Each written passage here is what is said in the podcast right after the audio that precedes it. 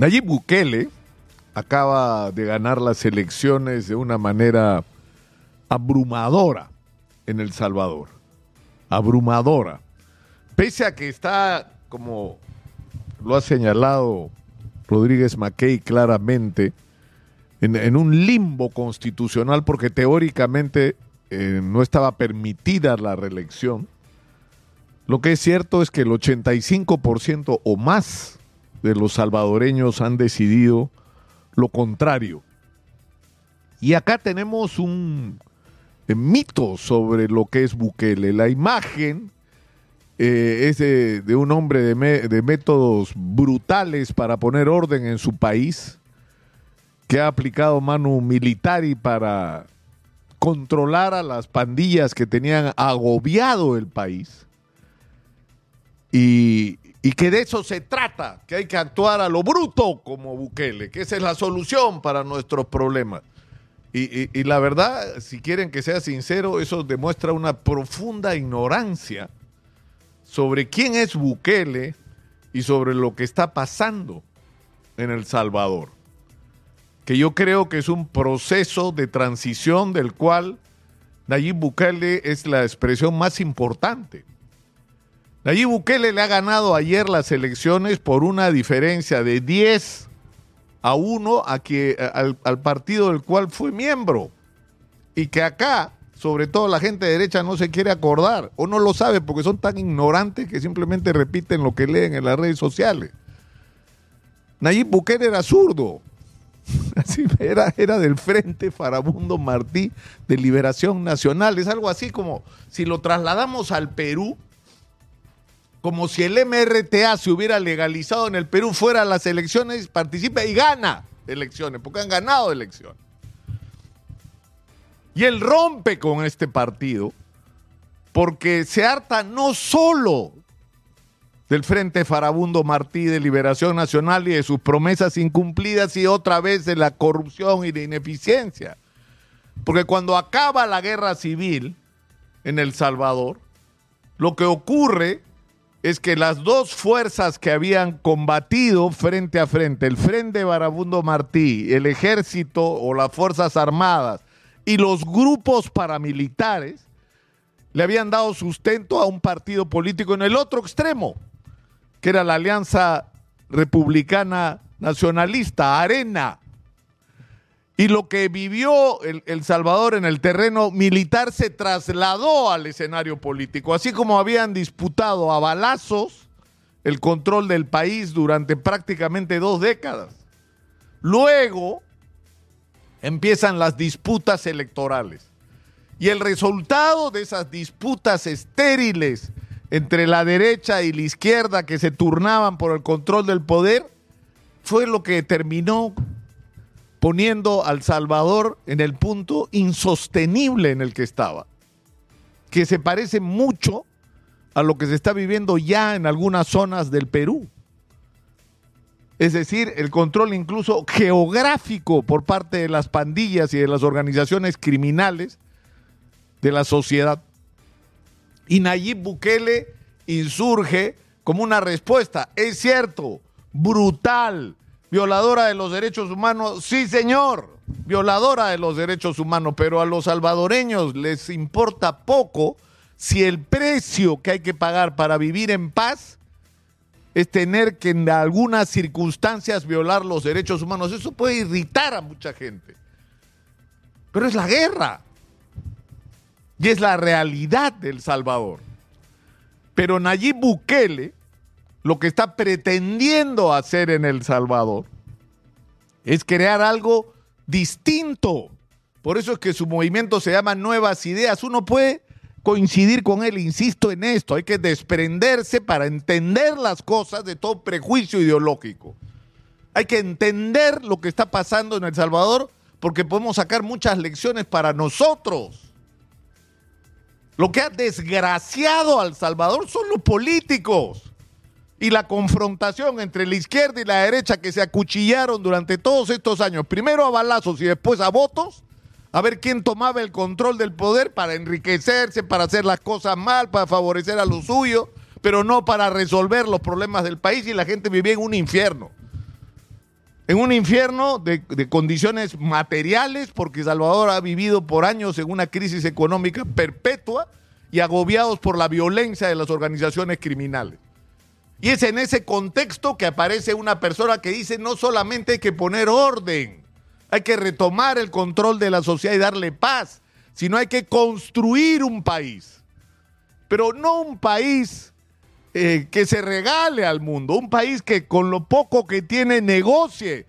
Nayib Bukele ha dicho en estos días, vengan los inversionistas, vengan para acá, estamos con los brazos abiertos, vamos a ser amigos, vamos a ser aliados, pero no vamos a ser sus lacayos. No vamos a ser sus lacayos, ha dicho Nayib Bukele. Que a estas alturas zurdo no es. Lo que les está diciendo es vamos a negociar las condiciones en que vamos a enfrentar esta situación. Y él le asigna una gran responsabilidad de la crisis que hay en El Salvador a la lucha entre las potencias y a los propios Estados Unidos. Porque ¿quién proveía de armas? ¿Quién estimulaba esa guerra? ¿Quién convirtió este pequeño país en un escenario de, confrontación salvaje? Solo la última etapa de la guerra civil duró 11 años y murieron más de 80 mil personas. Él responsabiliza a las grandes potencias porque en su confrontación convirtieron a El Salvador en un escenario. Entonces, si no se entiende esto, que lo que está pasando en El Salvador, si se parece en algo al Perú, es que los salvadoreños como los peruanos estamos hartos de los políticos, de su ineficiencia, de su corrupción, Estamos hartos de la polarización entre la izquierda que pelea por llegar al poder y cuando llega al poder es una vergüenza, y la derecha que pelea por llegar al poder y cuando tiene el control del poder, porque además en el Perú ocurren cosas fantásticas, gente que llega al gobierno con los votos de la izquierda y gobierna para el otro lado. Y ni siquiera tengo que enumerarle los casos porque ustedes lo tienen en la cabeza. O sea, Fujimori fue puesto en el gobierno la primera vez por la izquierda o no se acuerdan. Toledo fue puesto en el gobierno por la izquierda. PPK fue puesto en el gobierno por la izquierda. O sea, ya, no, vamos a seguir con eso. Pero esa es la, realidad que hemos vivido. Y, y, al final, fíjense lo que tenemos. Después de esta pugna, este acuchillamiento entre los políticos, tenemos un país que después de haber vivido algo tan terrible como el terrorismo, estamos enfrentando ahora el terrorismo de la delincuencia. Estamos en guerra contra la delincuencia y la estamos perdiendo por la incapacidad de nuestros políticos. Porque no tienen horizonte, no tienen planes, no tienen estrategias, improvisan todos los días, se levantan en la mañana a ver qué inventan. Y mientras tanto se reparten privilegios, se protegen unos a otros y se roban el país porque se lo están cargando en peso. No antes, ahora. Porque las organizaciones de corrupción en el Estado peruano siguen funcionando. Y la gente está harta de eso. Y eso inevitablemente, inevitablemente es inexorable. Inexorable. Va a producir como está produciendo ya que el hartazgo se convierta en alguna forma de Bukele en el Perú. Que no tiene que ser una persona. Porque Salvador es un país de este tamaño. Hay distritos en el Perú más grandes creo que El Salvador. Tiene que ser una gran corriente que venga de la propia sociedad y que arrime a los políticos para construir, como dice Bukele, con nuevas ideas un país distinto. El país que además nosotros podemos construir. Sé que somos capaces de hacer lo único que hay que hacer en este país, arrimar a los políticos. Y miren lo que está pasando y con esto termino. ¿Se han dado cuenta ustedes de la agenda del Congreso? ¿Se han dado cuenta ustedes que la Comisión de Constitución quiere eliminar ahora a los movimientos regionales y ha aprobado un dictamen en esa dirección? O sea, la política la quieren hacer solo los políticos que tienen el control de ella hoy. No quieren más partidos políticos, por eso han aumentado las restricciones. No quieren elecciones primarias abiertas porque quieren que las cúpulas sigan decidiendo todo en los partidos. No quieren que las cosas cambien quieren decidir ellos quién es el presidente del Jurado Nacional de Elecciones, quién es el jefe de la OMPE, quieren decidir quiénes son los miembros de la Junta Nacional de Justicia para tener un sistema judicial y en el Ministerio Público que les cubra las espaldas y que les garantice impunidad en su ladronera. Ese es el país que están tratando de construir y consolidar desde el Congreso de la República ante nuestros ojos y con 5% de aprobación nacional.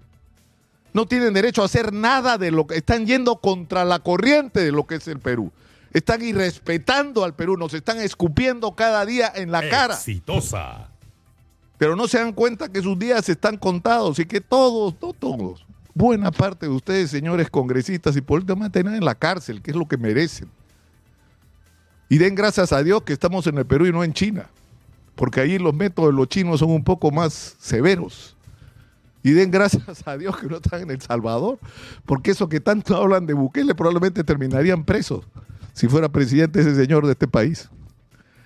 En fin, yo creo que hay que mirar con, con objetividad, con inteligencia lo que está pasando en El Salvador para aprender las lecciones y no tratar de copiar de una manera ridícula como se ha pretendido hacer acá, que venden los militares, ¿para qué? Si no tienes una estrategia. Que se exponga a las leyes más severas. Nuestras leyes son severísimas, el problema es que no se aplican. Entonces, dejemos de hacer de malos copiones y más bien saquemos con inteligencia, insisto, las lecciones de otras experiencias como la, la, que nos está mostrando hoy El Salvador con respecto a nuestro propio camino, porque no vamos a cambiar las cosas en el Perú copiando lo que otros hacen. Porque además, no, no, no se olviden que hay muchas cosas que se están haciendo en otros lados que nosotros ya las vivimos. ¿Ah? ¿O no se acuerdan ustedes hace 30 años de lo que está haciendo ahora mi ley en la Argentina y el paquetazo? Ya lo vivimos. O la mano dura. ¿Y qué cosa era Fujimori? Y hemos tenido gobierno militar para regalar. Eso era mano dura. Y miren cómo estamos hoy al final. Si no tenemos un proyecto nacional, si no nos juntamos todos alrededor de ese proyecto nacional y si no somos capaces de generar una clase dirigente decente, y con las cosas claras con respecto a lo que hay que hacer en el Perú, vamos muertos. Pero en fin, no, no voy a parar hasta que esto termine en algo. Porque yo creo que cada uno de donde está tiene que buscar la manera de aportar a que esta situación cambie. A que se genere en el Perú algo nuevo, esperanzador, que, que permita que, que nuestros jóvenes se sientan orgullosos del país en el que viven y se comprometan para ser parte de su construcción. Soy Nicolás Lúcar, esto es Hablemos Claro, estamos en Exitosa, 13 años integrando al Perú, 95.5 de la FM en Lima, estamos en el canal 34 de Movistar